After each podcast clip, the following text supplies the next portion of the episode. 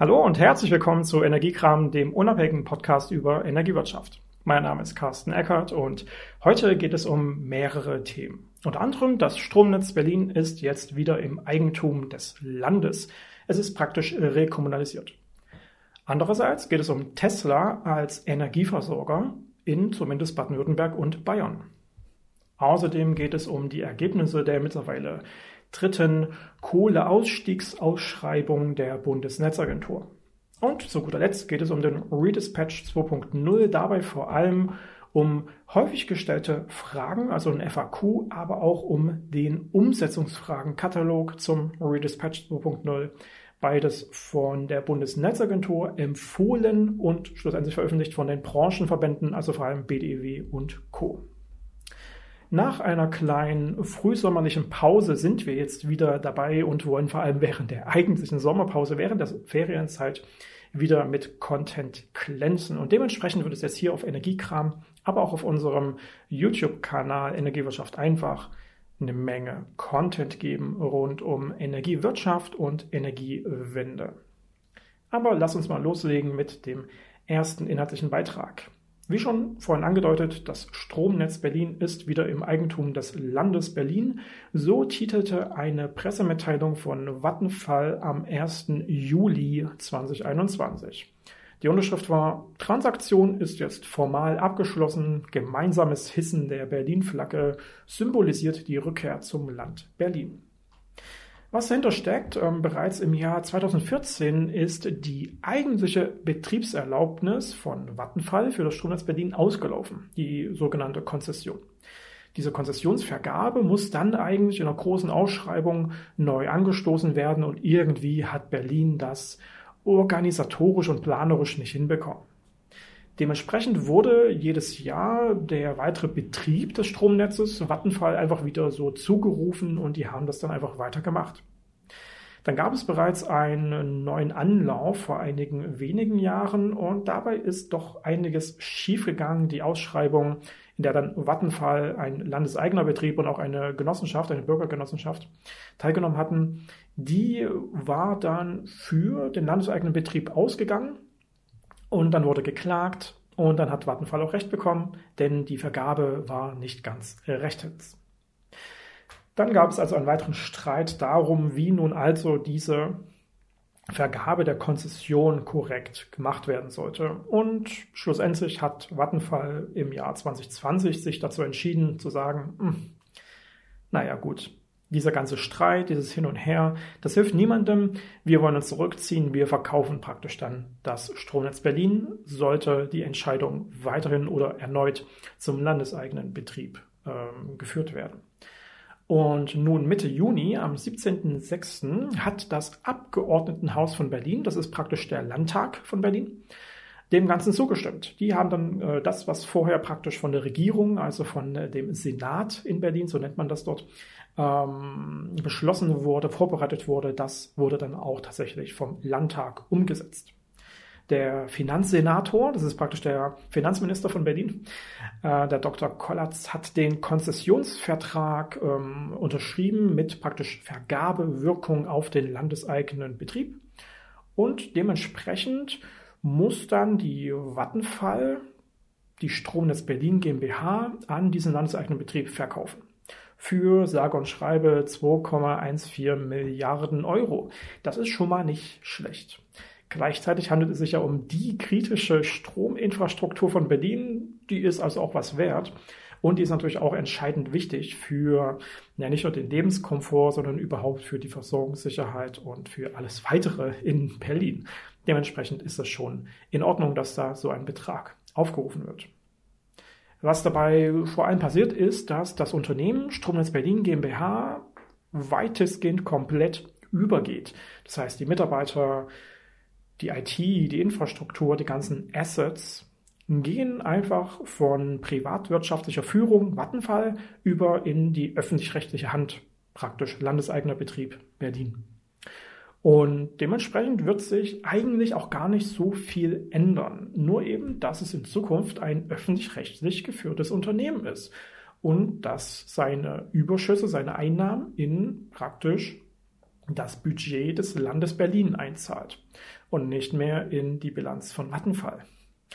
Und das ist natürlich eine interessante Entwicklung, gerade auch wenn man die Energiewende, die Nachhaltigkeit, den Klimaschutz, Umweltschutz und so weiter vorantreiben will. Wenn man selbst als Land Berlin, als öffentlich-rechtliche Hand das Stromnetz betreibt, dann kann man einerseits einen Informationsvorsprung haben, kann genau wissen, an welchen Stellen Digitalisierung und Energiewende jetzt große Schritte nach vorne möglich machen könnten. Und andererseits ist man dann eben auch in der Lage, natürlich mit den Überschüssen, die dabei erwirtschaftet werden, auch gleich wieder die nächsten Entwicklungen in Richtung Energiewende und Co. umzusetzen. Wie so oft bei politischen Entscheidungen gab es hier natürlich auch wieder ähm, ja, Kommentare der Opposition. Der RBB hat auch einen Beitrag dazu veröffentlicht. Den werden wir dann auch verlinken im Artikel zu dieser Podcast-Folge auf energiewirtschafteinfach.de slash podcast.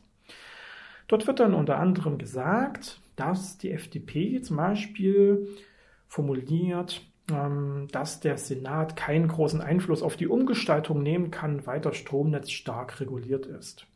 Und dann muss man an dieser Stelle sagen, naja, also natürlich ist das Stromnetz stark reguliert, aber es geht ja auch gar nicht darum, jetzt hier großartig irgendwas neu aufzustellen, sondern vor allem die finanziellen Auswirkungen zu nutzen, um dann eben refinanzieren zu können, um die Energiewende dann zum Beispiel vor Ort finanzieren zu können, aus eigenen Einnahmen, aus eigenen Überschüssen aus dem Stromnetz.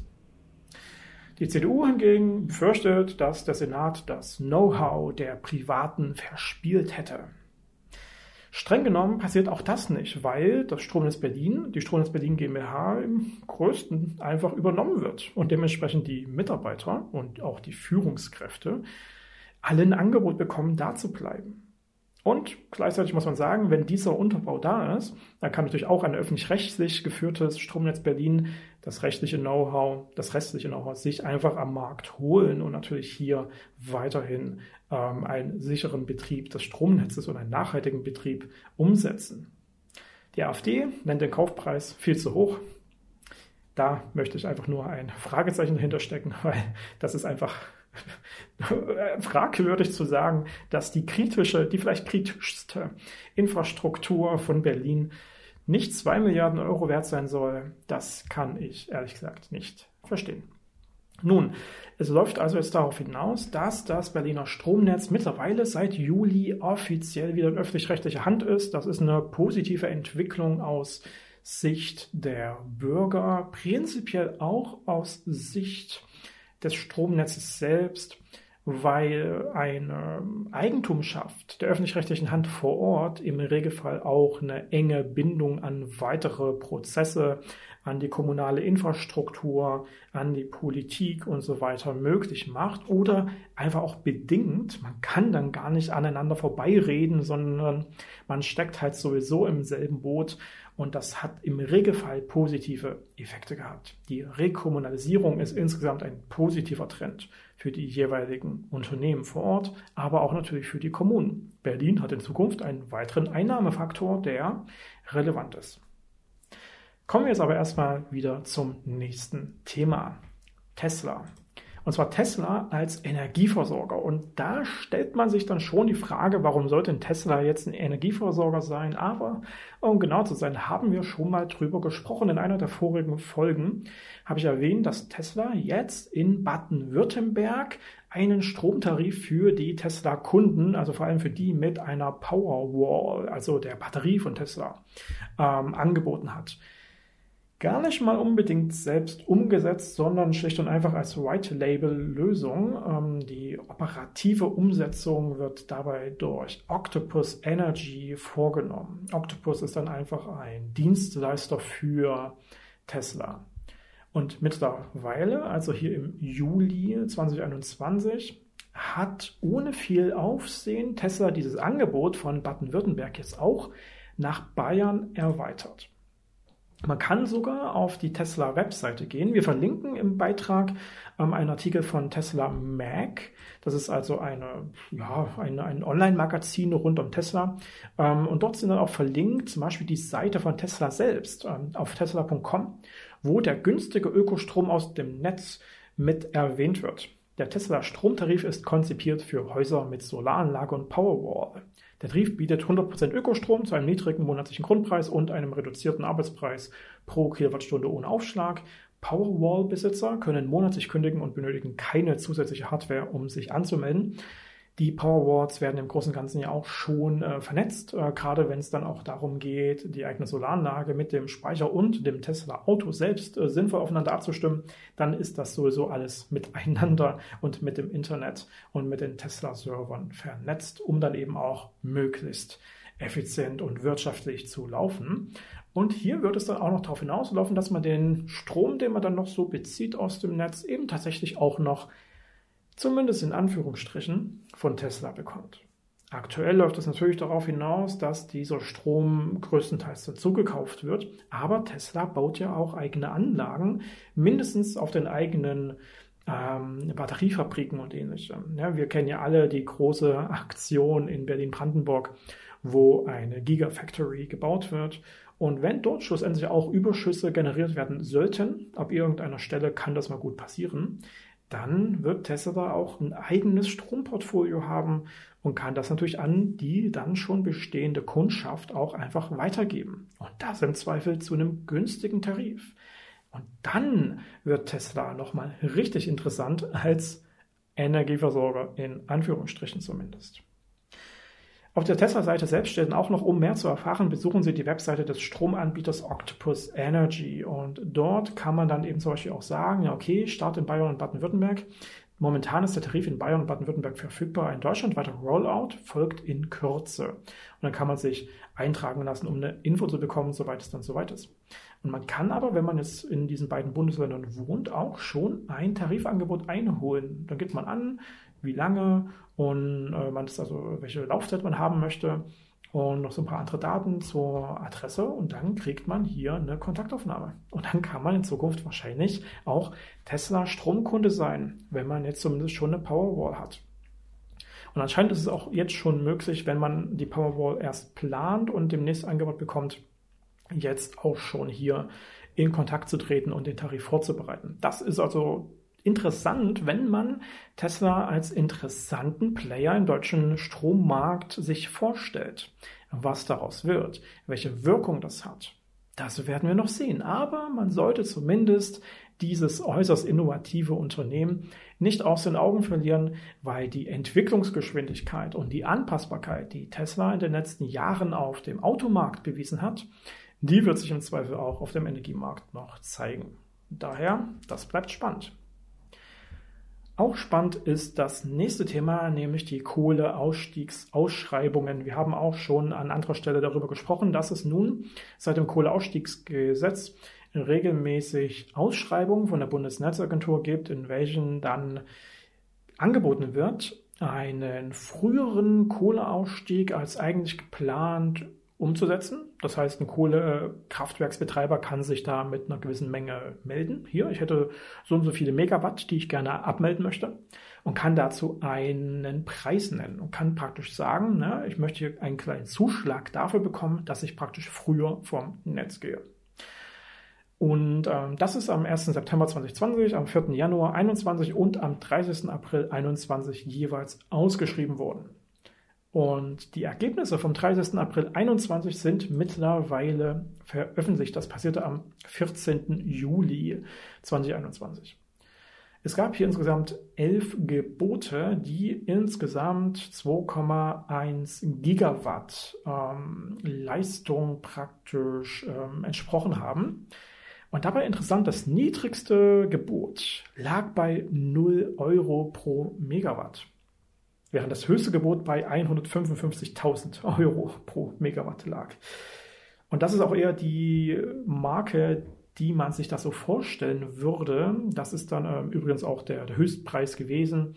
Ähm, das heißt, äh, laut Kohleausstiegsgesetz würden jetzt aktuell als Höchstpreis für diesen Ausstieg, für diesen frühen Ausstieg 155.000 Euro pro Megawatt, der angeboten wird, äh, zur Verfügung gestellt werden. Und wenn man dann hier irgendein Angebot liefern kann, was vergleichsweise günstig ist, dann kriegt man im Zweifel eine ganze Menge Megawatt zugeschustert und dann eben maximal diese 155.000 pro zugeschlagene Megawatt. Und das kann sich dann schon mal ganz schön lohnen. Als Kohlekraftwerksbetreiber, der ja keine langfristige Existenzberechtigung mehr hat, jetzt eben dann doch schon mal ein bisschen Geld noch rauszuholen und dementsprechend aber auch vergleichsweise früh, nämlich dann über die nächsten ein, zwei Jahre, vom Netz zu gehen. Und das ist natürlich schon mal auch vorteilhaft für die CO2-Emissionsmessungen, die wir noch äh, machen wollen, um dann eben zumindest statistisch die Energiewende und den Klimaschutz auch tatsächlich voranzutreiben. Ähm, gleichzeitig müssen wir natürlich auch beachten, dass wir eine ganze Menge erneuerbare Energien noch zubauen müssen. Aber jedenfalls gab es diese elf Gebote, die hier bezuschlagt worden sind vom 30. April. Darunter sind vor allem äh, Steag, äh, die kennt man als sehr großen Kohlekraftwerksbetreiber äh, aus Richtung Aachen die Venator Germany GmbH, die haben ein Heizkraftwerk. Henkel AG mit einem Kohleblock, die Sappi Stockstadt GmbH mit einem Sammelschienenkraftwerk, die Fernwärme Ulm, die Onyx Kraftwerk mit dem Steinkohlekraftwerk in Farge, die Smurfit Kappa Zülpich Papier GmbH, die Evonik Operations und die Uniper mit äh, Scholven Block C haben jeweils für eine gewisse Anzahl von Megawatt einen Zuschlag bekommen. Irgendeiner davon hat dafür 0 äh, Euro angeboten als das, was er haben will. Also die wollten einfach sowieso vom Netz gehen und warum auch immer sie 0 Euro angeboten haben, das wurde dann natürlich angenommen, denn das ist der günstigste Preis und der günstigste Preis kriegt immer einen Zuschlag. Und die anderen gingen dann eben hoch bis zu diesem Maximalangebot von 155.000. Tja, hier wird dann jeweils noch eine Excel-Liste mit äh, verlinkt. Die könnt ihr euch auch anschauen. Da müssen die ähm, Kraftwerksbetreiber andeuten, was für eine angestrebte Nachnutzung des Standorts es hier vor Ort gäbe. Und äh, da stehen dann so Sachen wie, ah, es wird geprüft, ob der Braunkohlenkessel wirtschaftlich mit alternativen Brennstoffen betrieben werden kann. Die Turbinen und Generatoren werden auf jeden Fall weiter betrieben. Oder sowas wie, die voraussichtliche Umrüstung der bisher Steinkohle gefeuerten Kesselanlage auf Biomassefeuerung, die Turbinenanlagen sowie der Erdgaskessel bleiben weiterhin in Betrieb für die Energieversorgung des Produktionsstandortes. Oder dann zum Beispiel sowas wie, ah, Teile des Kraftwerks sind infrastrukturelle Einrichtungen des äh, Chemieparks, der da vor Ort ist. Ähm, und dementsprechend äh, wird dort auch äh, Fernwärme noch bereitgestellt für die Stadt. Und dementsprechend werden diese Einrichtungen nach der Stilllegung der Kohle, Kohleblöcke weiter betrieben und die Gebäude ähm, dann einfach als Büro- oder Lagerfläche weiter genutzt. Ne? Also da kann man teilweise dann schon mal ganz interessante Punkte finden, die zumindest andeuten, ob da eine vor Ort ernsthafte Nachnutzung, vielleicht auch mit Energiewendecharakter stattfindet oder ob dann schlicht und einfach eine Stilllegung kommt und naja, Lagerflächen und ähnlichem.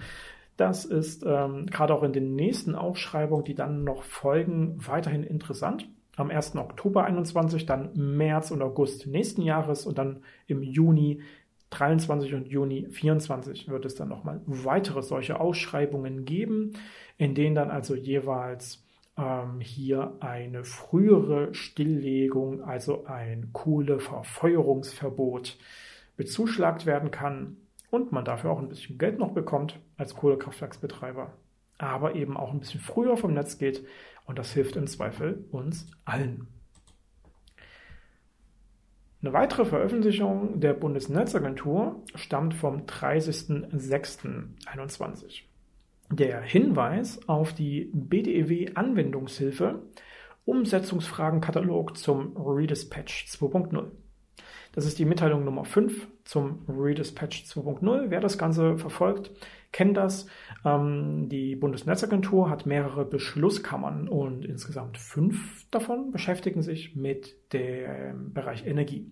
Vor allem mit Strom und Gas und dann noch mit weiteren Themen, zum Beispiel rund um die EG, Umlage und Co. Die Beschlusskammer 6 ist dann die klassische für den Strombereich. Da finden wir eine ganze Menge Veröffentlichungen, die die Stromwirtschaft, die die Prozesse und so weiter regeln. Und genau dort findet man dann eben auch solche Veröffentlichungen. Das sind dann einerseits die Beschlüsse, aber auch solche Mitteilungen. Und diese Mitteilung Nummer 5 ist, wie gesagt, der Hinweis auf diese Anwendungshilfe vom BDW, dem Branchenverband, rund um eben einen Umsetzungsfragenkatalog zum Redispatch.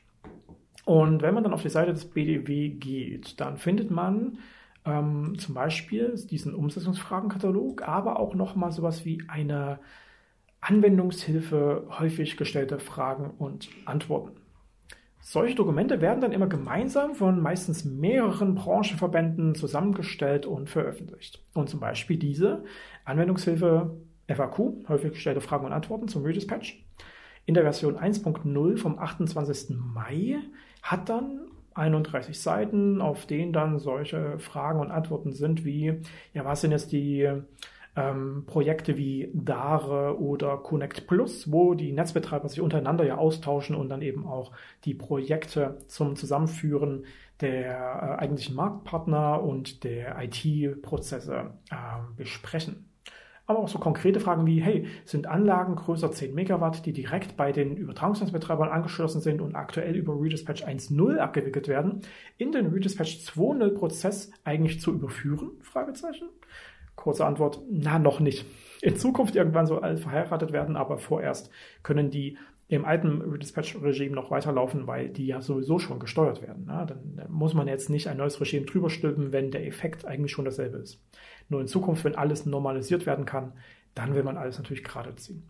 Und so gibt es hier eine ganze Menge Fragen. Das sind jetzt insgesamt hier, lass mich kurz mal zählen, 13, 17, 21, 26, 28, 30.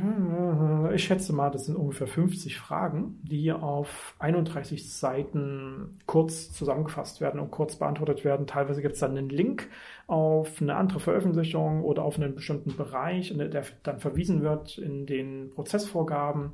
Und dementsprechend kann man viele alltägliche Fragen, die einfach schon mal so aufkommen, hier womöglich sich kurz und knapp beantworten lassen.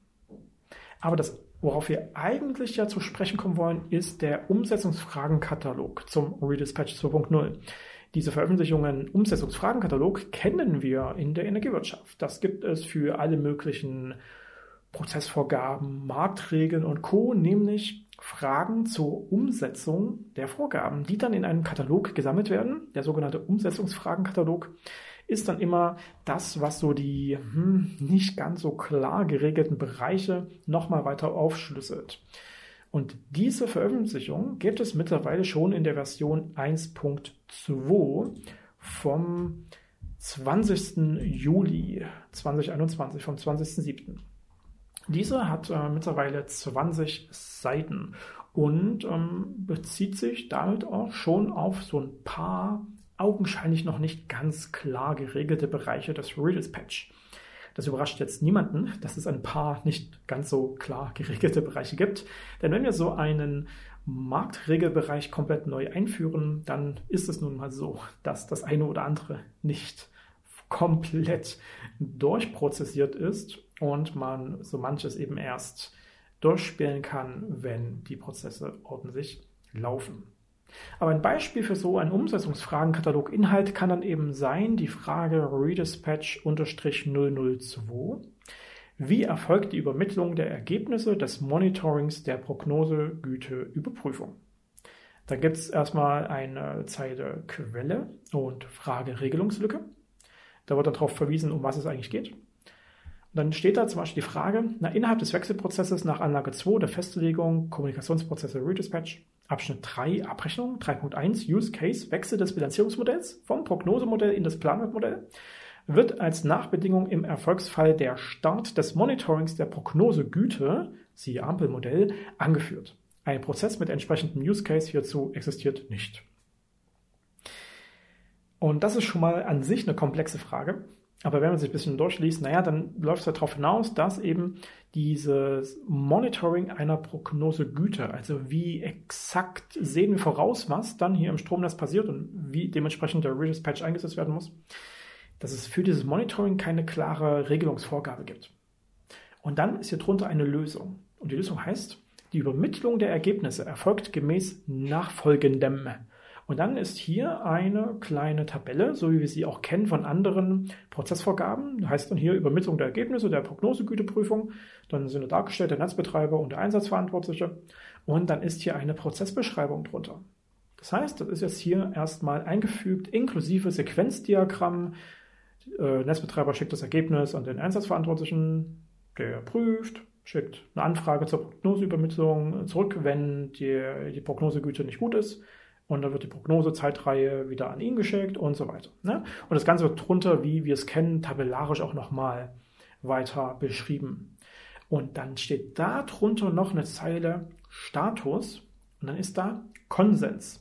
BDEW, BEE, BNE, Aetna, Geode und VKU. Und das sind jetzt immerhin sechs wichtige, die sechs wahrscheinlich wichtigsten Branchenverbände der Energiewirtschaft. Zumindest der Stromwirtschaft. Und wenn diese sechs Verbände jetzt sagen, das ist unser Konsens, das so zu machen, diese Anwendung, diese Antwort, die jetzt hier steht, so anzuwenden, dann kann man sich weitestgehend darauf verlassen, dass das auch tatsächlich der Marktkonsens ist weil diese Verbände vertreten die meisten Marktteilnehmer und dementsprechend werden sich die meisten auch genau daran halten. Das ist hier natürlich keine Marktregel, das ist noch keine klare Vorgabe, wie sie verbindlich wäre, aber es ist ein Konsens. Und so ein Konsens ist dann zumindest immer so die Richtung, in der man dann auch weiter handeln sollte. Neben so einer kompletten Prozessbeschreibung, die da als Antwort kommen könnte, gibt es aber teilweise auch einfach nur ein, zwei Absätze mit Textantwort, die erklärt, wie man mit irgendwas umzugehen hätte.